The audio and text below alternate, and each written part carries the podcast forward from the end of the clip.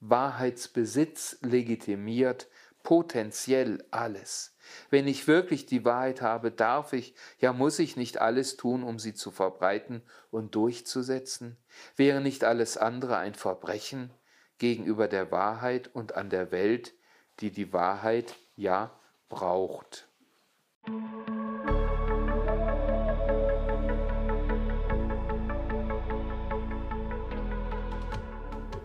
Herzlich willkommen zu Glauben Denken.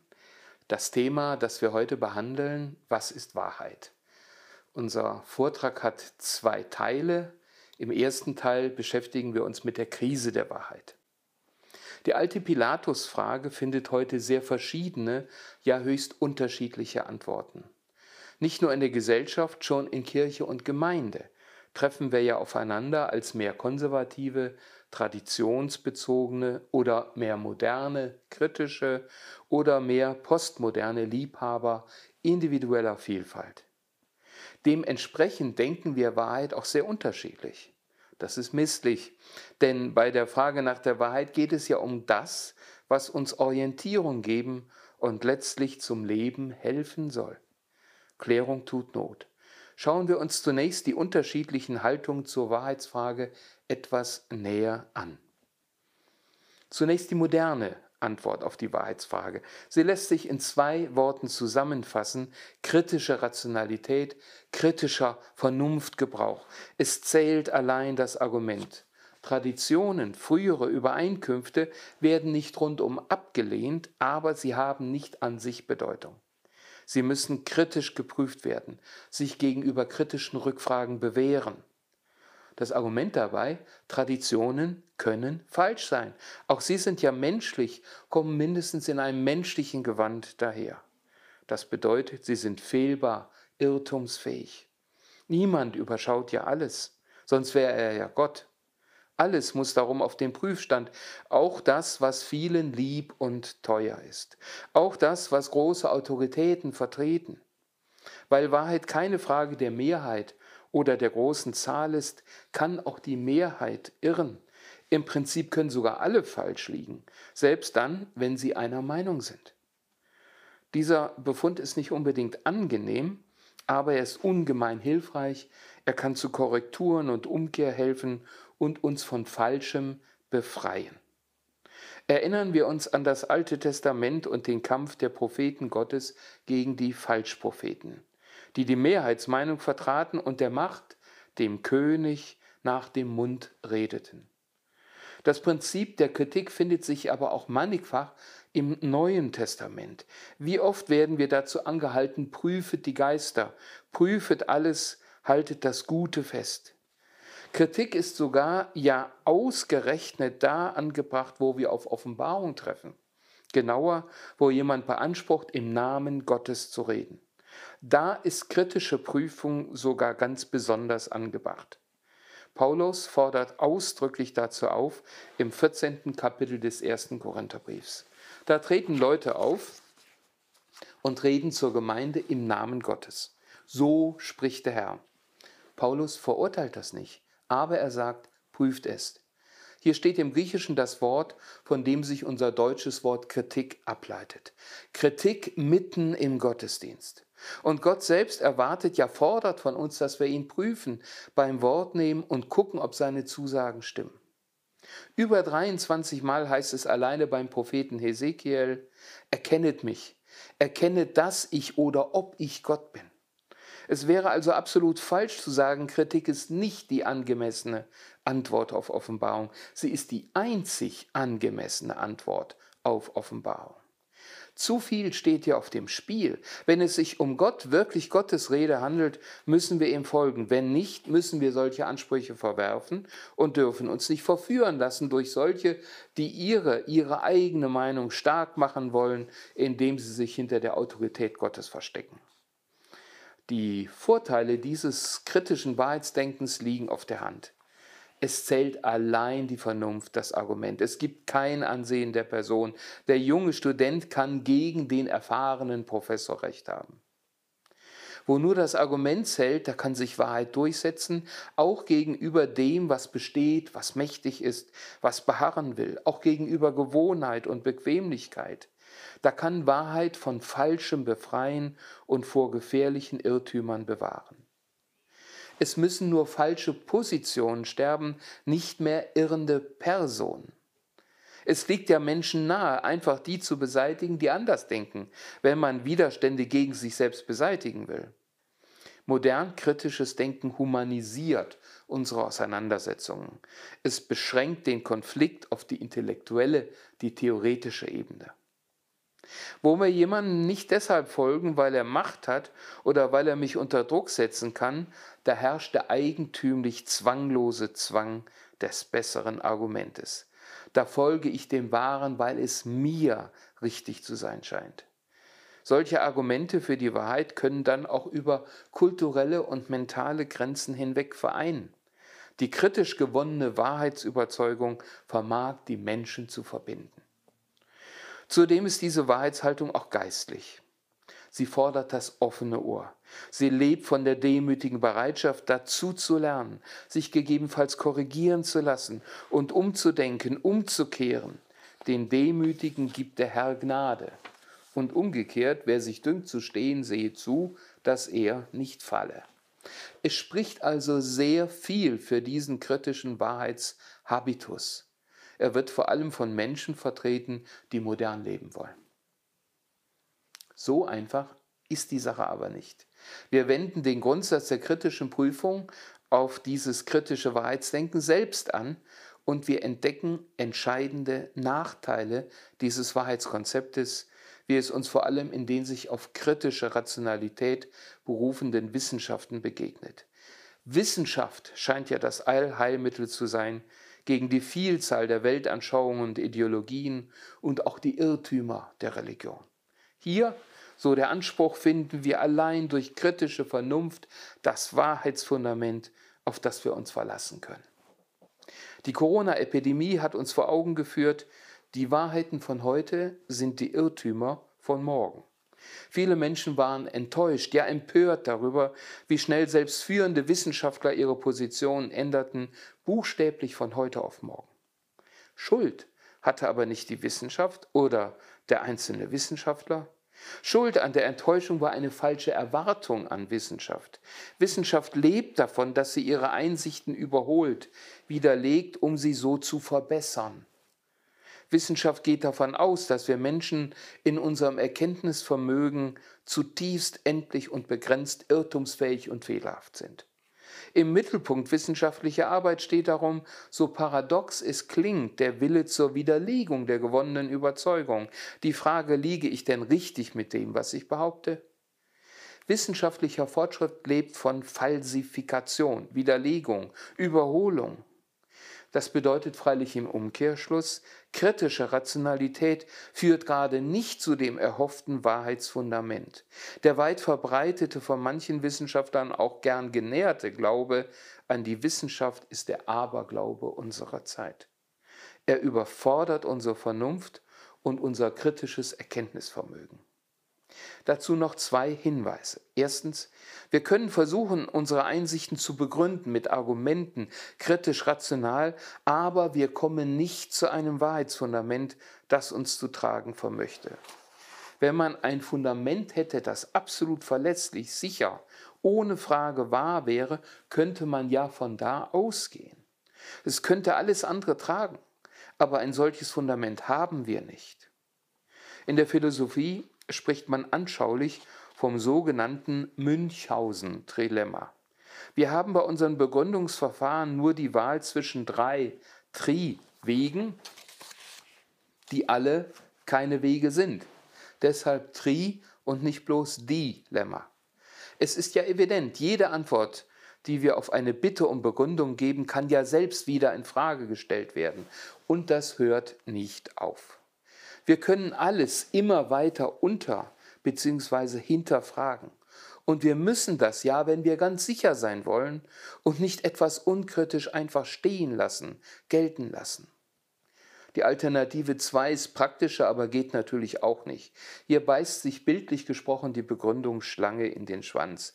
Warum soll die Aussage A gelten? Antwort wegen dem Argument B. Und warum soll B gelten? Wegen dem Argument C. Und warum soll C gelten? Wegen dem Argument A. Fachleute nennen das einen logischen Zirkel. Bei bloß drei Gliedern bemerken wohl auch noch wir den Irrweg, aber wenn es hundert sind, wie etwa bei fachwissenschaftlicher Beweisführung, dann schon eher nicht. Es gibt freilich noch einen dritten Weg. Bei Lichte besehen ist aber auch eher nicht gangbar. Man kann natürlich den Gang der Begründung einfach abbrechen, etwa mit der Begründung, das ist doch klar, oder willst du das bezweifeln, oder alles andere wäre doch unvernünftig. Zu den im Auge des fragenden Unvernünftigen oder ungläubigen Ketzern möchte man aber natürlich nicht gehören. Einen echten Grund haben wir freilich auch mit diesem Abbruch nicht erreicht. Wissenschaft steht wie jeder Versuch, sich allein vernünftig zu verhalten, vor dem Grundsatzproblem, dass es kein Wissen ohne Glauben gibt. Wir müssen, um etwas erkennen zu können, immer schon etwas voraussetzen, was wir nicht beweisen können. Die Wissenschaftsphilosophie spricht von Axiomen, letzten unbewiesenen Annahmen. Wir müssen sie glauben, können sie aber nicht wissen. Kein Wissen ohne Glauben. Kein Wissen, das nicht hypothetisch, vorläufig, überholbar, unsicher ist. Kein Wissen, das das Meer der Wirklichkeit einfängt, nur eines, das abhängt von der Maschengröße und Beschaffenheit des Netzes und dem, was daran hängen bleibt. Ein Wahrheitslieferant sieht anders aus. Ganz schlimm wird es, wenn sich Wissenschaftler oder Philosophen dazu hinreißen lassen, aus der Not eine Tugend zu machen und Wissenschaft zum Glaubensersatz zu erheben. Es gibt halt keine andere Möglichkeit, etwas wirklich verlässlich zu erkennen, heißt es dann. Glaubwürdig verlässlich sei nur das, was man sehen, messen, empirisch erkennen kann. Hier muss man dann ein Doppeltes entgegnen. Nun, atomare Teilchen oder das periodische System der Elemente, schwarze Löcher und dunkle Materie kann man nicht sehen. Wir können sie nur nachweisen, wenn wir wiederum Voraussetzungen machen, die wir nicht beweisen, sehen können. Sie gehen dann in unsere Versuchsanordnung ein, wie etwa in den 5 Milliarden Euro teuren Teilchenbeschleuniger LHC Large Hadron Collider in Genf. Auf das Problem hatten wir ja schon hingewiesen, das entsteht, wenn man für seinen Beweis zirkulär verfährt und für den Beweis auf etwas zurückgreift, was bereits als begründungsbedürftig erwiesen worden ist. Um bestimmte Theorien über die kleinsten Bestandteile der Materie zu überprüfen, muss man ein ungeheuer komplexes Experiment durchführen, das gar nicht anders geht als so, dass man die Wahrheit dieser Theorien mindestens teilweise in es eingehen lässt, also voraussetzt. Hier wird dann milliardenteuer genau das als richtig vorausgesetzt, dessen Richtigkeit doch eigentlich zur Diskussion steht. Es gibt aber noch einen zweiten Einwand gegen diesen reduktionistischen Ansatz. Von Reduktionismus sprechen wir, weil er alle Erkenntnis zurückführen, reduzieren will auf das wissenschaftlich, also durch Empirie erkennbare, auf das, was man wahrnehmen kann. Den Satz, die Position, die Forderung, glaubwürdig ist nur, was man sehen kann, kann man aber nicht sehen. Es ist unmöglich, diese Position aus der Erfahrung abzuleiten. Er überschreitet ja weit den Bereich des Erfahrbaren. Ein solcher Ansatz, der Philosophie, Weltanschauung und Religion auf Wissenschaft reduzieren will, widerlegt sich also selbst. Er genügt den eigenen Kriterien nicht. Diese Theorie verwickelt sich in Widersprüche. Wir kommen zum postmodernen Wahrheitsdenken. Es gibt nicht nur den modern kritischen Zugang zur Wahrheitsfrage, in jüngerer Zeit entfaltet ein Wahrheitsdenken eine ungeheure Attraktivität, das eine echte Alternative darstellt, und das aus guten Gründen. Postmodern pluralistische Philosophen sagen uns, wo ist denn die eine Wahrheit, auf die wir alle verpflichten könnten, weil sie alle sehen und teilen? Warum soll es denn bloß eine Wahrheit geben und nicht viele? Hat nicht jedes Individuum das Recht auf seine individuelle eigene Wahrheit, die unverwechselbar ist, zu ihm passt, die auf seiner Wahl beruht und durch seine persönliche Erfahrung begründet ist? Ist ein Mensch nicht etwas Absolutes, das einzig verbliebene Absolute, nachdem wir uns Gottes nicht mehr sicher sein und schon gar nicht mehr auf ihn einigen können? Nachdem ja auch der Gott Wahrheit, der Gott Vernunft im Dunst unserer kritischen Nachfragen zu verdunsten droht. Der Mensch, kein Mensch, darf über einen abstrakten Wahrheitsleisten geschlagen werden, einer abstrakten Theorie über das, was wahr ist, unterworfen werden, auf das wir uns ohnehin nicht verständigen können. Sind wir nicht alle anders? Haben wir nicht nur die Wahl, die gegebene Pluralität anzuerkennen? Man darf fragen, ob wir hier nicht auch in der Nähe des biblischen Menschenbildes sind. Jeder Mensch ein einzigartiger Gedanke Gottes halten wir uns fern von theoretischen Urteilen, mit denen wir richten, wahr oder falsch. Postmoderne Philosophen weisen hin auf das millionenfache Leid, das entstanden ist, wenn man Menschen einer großen Wahrheit unterworfen hat. Ganz gleich, ob das Nationalsozialismus oder Kommunismus oder Kapitalismus, der Tugendterror der Jakobiner oder der Herrschaftswille einer unentrinnbaren Kirche war. Sie vertreten im Angesicht des unsäglichen Elendes, das allgemeine Wahrheiten über den Menschen gebracht haben, jeder Mensch hat seine eigene Wahrheit, ist sich seine Wahrheit. Wenn wir so denken, schätzen wir die Würde des Menschen als einzigartigem, unverwechselbarem Lebewesen.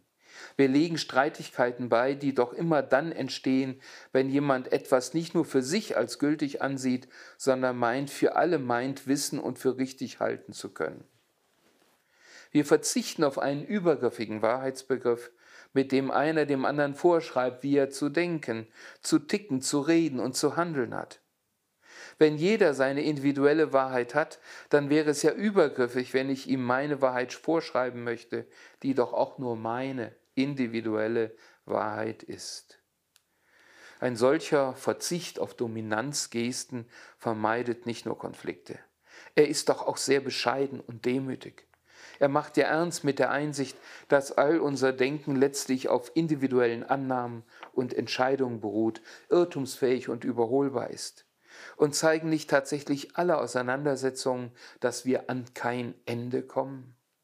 Das ist sinnvoll, sich zu bescheiden und sich auf das zu verlassen, was sich für mich, für mich persönlich bewährt hat. Und das kann mir niemand vorschreiben. Dessen bin ich mir aber auch ganz gewiss. Wahrheit ist etwas ganz Individuelles, höchstpersönliches, gewisses, weil bewährtes. Wahrheit ist nicht abstrakt, theoretisch. Sie ist meine Wahrheit, die ich erkannt habe. Sie ist darum auch relevant für mich, nicht angekränkelt von des Gedankens Blässe. Es muss kaum betont werden, dass wir auch hier ganz viel finden von dem, was für ein biblisches Wahrheitsdenken wichtig ist. Die Hoch- und Wertschätzung des Einzelnen als eines einzigartigen Gedankens Gottes haben wir schon bemerkt. Der Einzelne als etwas Absolutes, als Selbstzweck, für den Gott selbst sogar sein eigenes Leben dahin gibt der Urteilsverzicht, zu dem uns Paulus und vor allem Jesus auffordern. Die Demut und Bescheidenheit, die die immer begrenzte Reichweite der eigenen Einsichten berücksichtigt und sich hütet, über andere herrschen zu wollen. Ein Erkennen der Wahrheit, das sich nicht abstrakt theoretisch vollzieht in Allgemeinbegriffen, sondern im Kontakt, in Berührung, in der Beziehung, im sich einlassen. Es schließt sich nicht allein so auch die uns überwältigende Wahrheit des lebendigen Gottes, ein Glaube, der aus persönlicher Bewährung resultiert und auf weitere Bewährung aus ist? Schließlich finden wir auch eine Haltung, die den Konflikt scheut und den Frieden sucht und damit für Toleranz eintritt. Freilich auch gegenüber diesem postmodern pluralistischen Wahrheitsdenken melden sich schwere Bedenken. Wenn alle individuellen Positionen als Wahrheiten gelten, wenn sie gleichgültig sind, selbst dann, wenn sie sich diametral widersprechen, wird dann nicht die Wahrheitsfrage vergleichgültigt? Wenn alle Positionen gleich wahr sind, auch wenn sie sich diametral widersprechen, wenn sie wahr sind, auch dann, wenn sie sich gegenseitig ausschließen, ist es dann nicht im Endeffekt egal, ob ich sage, alle sind gleich wahr oder ob ich sage, alle sind gleich falsch. Denn die eine Aussage, die der anderen widerspricht und die wahr sein soll, hebt ja dadurch die andere Wahrheit auf und umgekehrt. Universaler Wahrheitspluralismus ist logisch gleich universalem Falschheitspluralismus. Ist dieser Wahrheitspluralismus nicht schon deshalb unhaltbar, weil er in sich selbst widersprüchlich ist? Wird hier nicht gesagt, es gibt nicht nur eine Wahrheit, sondern viele, und das ist die eine Wahrheit, die für alle gilt und die du glauben musst? Ist das große Wort Wahrheit nicht ein bisschen zu groß und anmaßend, eigentlich so gar nicht demütig und bescheiden? Wäre es nicht angemessener, statt von individuellen Wahrheiten lieber von Meinungen zu sprechen? Meinungen gibt es natürlich viele. Wahrheit kann es eigentlich nur eine geben. Alles andere sieht doch aus wie ein Etikettenschwindel. Wenn jedes Individuum das Recht auf seine individuelle Wahrheit hat, ja sich selbst letzte Wahrheit ist, wenn der Einzelne hier eine absolute Bedeutung bekommt, besteht da nicht die Gefahr, dass er oder sie maßlos wird? Braucht es nicht gerade die Einbindung, das Verhältnis zu anderen, zu Gott als letztem Horizont, aber auch zu den Mitmenschen, damit das Individuum nicht jedes Maß verliert? Ist Wahrheit nicht gerade das, was verbindet? Hier trennt sie. Die individuelle Wahrheit ist ja nur Wahrheit für mich. Was verbindet uns noch, wenn wir nur einzelne individuelle Wahrheiten haben? Wie kann es dann zur Gemeinschaft kommen? Die wichtige soziale Bedeutung von Wahrheit geht hier gerade verloren. Brauchen wir nicht die Wahrheit, um uns orientieren zu können? Reicht mir eine Wahrheit, die bloß meine ist? Wäre es nicht sehr unvernünftig, sich auf eine solche bloß individuelle Wahrheit zu verlassen, auf sie das eigene Leben zu setzen? Und erleben wir es nicht, dass auch diese sich so tolerant gebende Position sehr konfliktträchtig ist. Zunächst, was passiert denn, wenn verschiedene Wahrheiten mit Anspruch auf Letztgeltung aufeinanderstoßen? Ist da der Clash nicht geradezu vorprogrammiert? Kompromisse sind ja ausgeschlossen, wenn es um Wahrheit geht. Denn in den Augen desjenigen, der die Wahrheit hat und vertritt, kann es die ja nicht geben.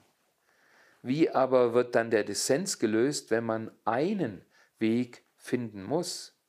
Bleibt dann nicht doch letzten Endes die Wahrheit und das Recht des Stärkeren? Ist dann nicht das die Wahrheit, was der will, der die stärkeren Bataillone, der den größeren Einfluss hat? Wenn Wahrheit und Person so identifiziert werden, bleibt dann nicht doch wieder der alte Weg übrig, nicht die Position zu beseitigen, sondern die Person, die sie vertritt. Wir sehen das heute häufig, während jemand aus dem Kreis der Diskussionswürdigen ausgeschlossen wird, Kraft der Macht derer, die darüber bestimmen, was wahr, vernünftig diskutabel ist. Und das führt zu einer weiteren und letzten Frage. Was ist eigentlich mit denen, die sich mit diesem ganzen Konzept eines Pluralismus vielfältiger, auch munter widersprüchlicher Wahrheiten nicht anfreunden können und wollen? Wie tolerant ist der tolerante Wahrheitspluralismus, wenn ihm eine Position begegnet, die ihn in Frage stellt? Kann er die nicht nur ausschließen, Toleranz hin oder her? Mit anderen Worten gilt die beanspruchte Toleranz nicht wiederum nur gegenüber denen, die so ticken wie man selbst, die sich den vorgegebenen Rahmenbedingungen und Einschränkungen unterwerfen, wo bleibt die Toleranz gegenüber denen, die man gerne als Fundis oder intolerant ausgrenzt? Auch das postmodern pluralistische Wahrheitsdenken hat gravierende Schwächen. Es bleibt ein drittes Konzept, das wir uns nun auch noch vergegenwärtigen wollen. Wahrheit traditionsorientiert, konservativ gedacht. Es gibt ein Wahrheitskonzept, das nicht den Weg des Wahrheitspluralismus und auch nicht den Weg des Wahrheitskritizismus wählt. Wahrheit ist hier keine bloß individuelle Größe, die gewiss ist, aber höchst unsicher, weil sie ja bloß meine Wahrheit ist, oder die Wahrheit als allgemeine Größe sieht, die aber immer hypothetisch überholbar ist. Es ist die Wahrheit, die in der Autorität der Tradition liegt. Wahrheit muss nicht erst individuell geschaffen werden. Sie ist auch nicht strittig. Sie ist da. Sie liegt doch vor. Sie ist eigentlich unstrittig. Sie ist uns, denen, die zu erkennen vermögen, deren Augen Licht und geöffnet wurden, sie ist uns offenbar. Wer sie sieht, der kann nicht mehr zweifeln. Der kann sie nicht mehr bezweifeln. Sie verbindet, weil sie die Sehenden vereinigt. Wahrheit ist vorgegeben. Wir müssen sie nur annehmen, uns ihr beugen, sie anerkennen. Wir zerstören sie oder besser wir gefährden uns, wenn wir sie bezweifeln. Sie liegt vor in heiligen, autoritativen Texten, die zwar alt sind, aber eben Offenbarungsqualität besitzen. Gerade weil sie aus einer überzeitlichen Quelle stammen, spielt ihr Alter keine Rolle. Sie sind und bleiben aktuell. Diese Wahrheit, die Wahrheit, wird von Generation zu Generation weitergegeben. Wir haben Autoritäten, die sie verkörpern und die uns sagen, wie wir sie richtig zu verstehen haben. Es gibt natürlich Menschen, die die Wahrheit nicht sehen. Von denen muss und darf der Erleuchtete sich aber nicht verunsichern lassen. Wer die Wahrheit in Frage stellt, der irrt sich, notwendig, und der verirrt sich, mit Sicherheit über kurz oder lang. Die Wahrheit bewährt sich seit Generationen. Seit tausenden von Jahren ist sie Menschen der Weg zum Leben. Über diese Wahrheit kann man nicht diskutieren. Sie steht nicht zur Diskussion. Wir kämpfen nicht um sie, allenfalls für sie. Und das mit ganzer Kraft. Denn die Wahrheit muss ja herrschen. Sie muss siegen, einfach weil sie die Wahrheit ist. Wir müssen und dürfen sie als ihre Diener durchsetzen. Die Bezüge zum christlichen Glauben liegen so sehr auf der Hand, dass sie nicht eigens entfaltet werden müssen. Mindestens ein Teil der Christen und Gemeinden lebt Glauben auf der Basis eines solchen konservativ traditionsorientierten Wahrheitsverständnisses. Und die Vorteile dieses Wahrheitskonzeptes liegen ja auf der Hand. Die Wahrheit ist nicht offen, sie ist offenbar. Sie ist da. Sie muss nicht mühsam gesucht werden. Sie ist auch nicht fraglich. Die Wahrheit gibt Orientierung. Sie sagt mir, wie ich angesichts der unüberschaubaren Fülle von Möglichkeiten zu denken, reden und handeln habe. Die Wahrheit birgt mich. Ich bin geborgen im Haus der Wahrheit, mag es draußen auch noch so stürmen und toben.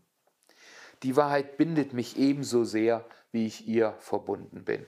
Sie wird mir immer mehr zu einem sicheren Schatz. Sie verbindet mich mit ganz vielen Menschen, den sie sich ebenfalls erschlossen hat und den sie ebenfalls alles bedeutet in heutiger Zeit und seit Generationen. Ich bin Teil eines kollektiven Wahrheitsmeers.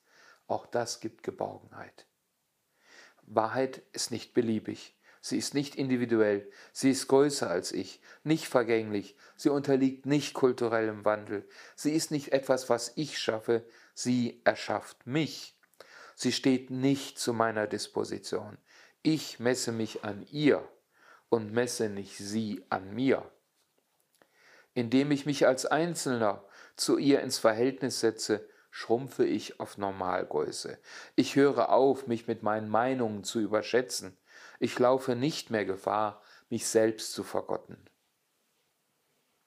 Neben diese Vorzüge treten aber auch bei diesem Wahrheitsdenken gravierende, nicht zu übersehende Nachteile.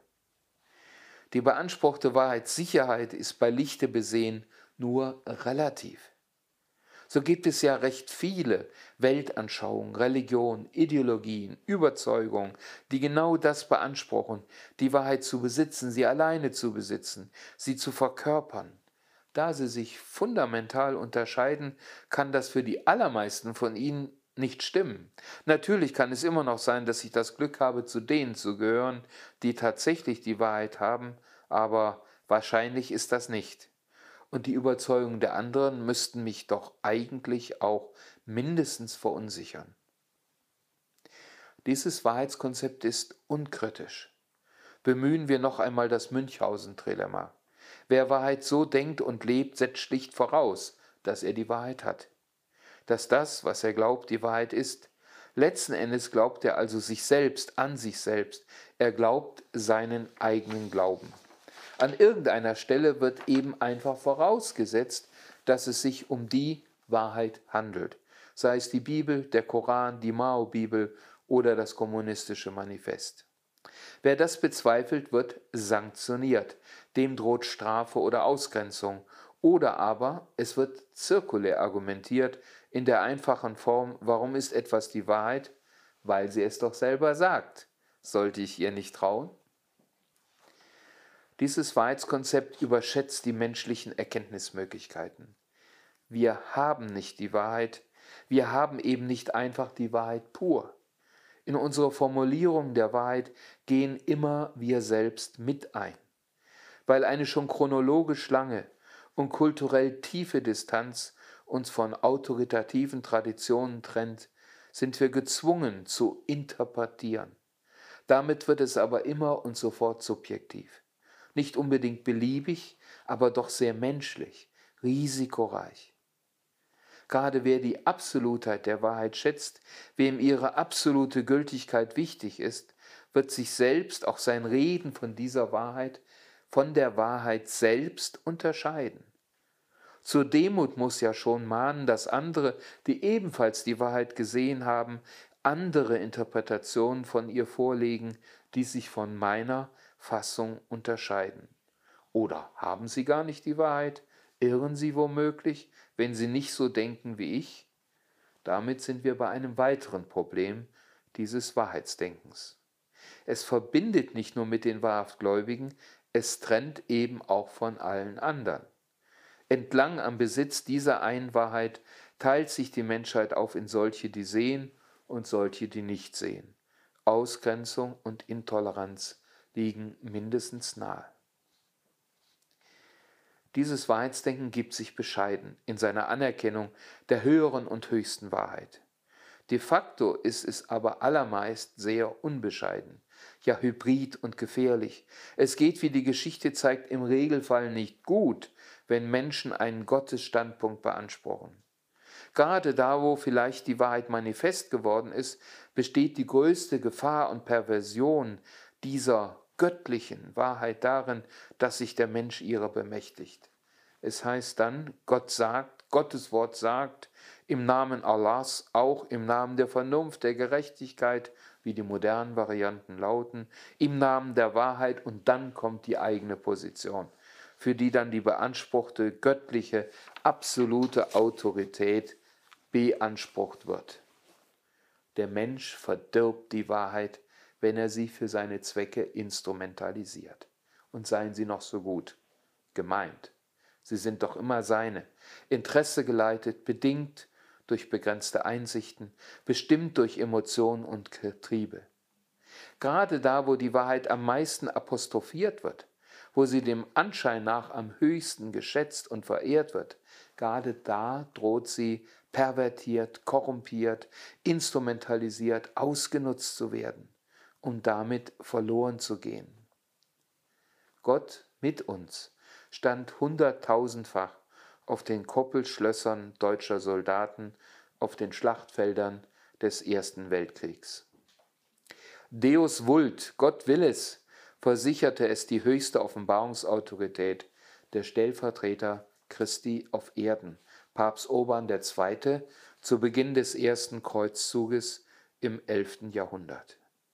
Allahu Akbar sind immer wieder die letzten Worte der islamischen Selbstmordattentäter, mit denen sie die ihnen absolut sicher scheinende Wahrheit eine furchtbare Gestalt geben. Hinweise, hier werde das Wesen des Islam oder des christlichen Glaubens verfehlt, helfen nicht weiter, weil sie das Problem verkennen. Auch sie beruhen ja nur auf sehr zeitbedingten, heute Zustimmung findenden Interpretationen, von denen man ja ebenso wieder abrücken kann.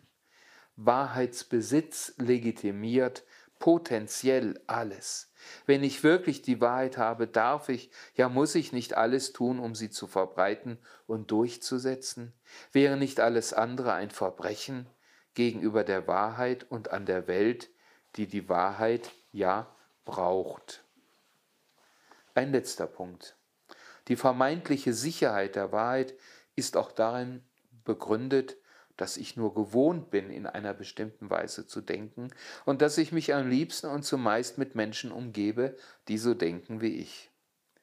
Wo mir kaum jemand außerhalb der Gemeinschaft derer, die so denken wie ich, begegnet, da kann ich mir dann auch gar nicht vorstellen, dass man anders denken kann als ich, als wir es tun. Die Gewissheit der Wahrheit, die ich bewohne, die Sicherheit, die ich spüre, ist ganz wesentlich psychologisch bedingt und muss nicht auf ihre Sachhaltigkeit zurückgehen.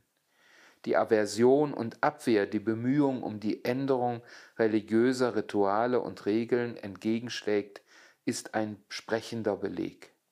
Die Wahrheit liegt im Gewohnten. Soweit der erste Teil meines Vortrags zur Krise der Wahrheit. Wenn euch der Vortrag bis jetzt gefallen hat, abonniert unseren Kanal.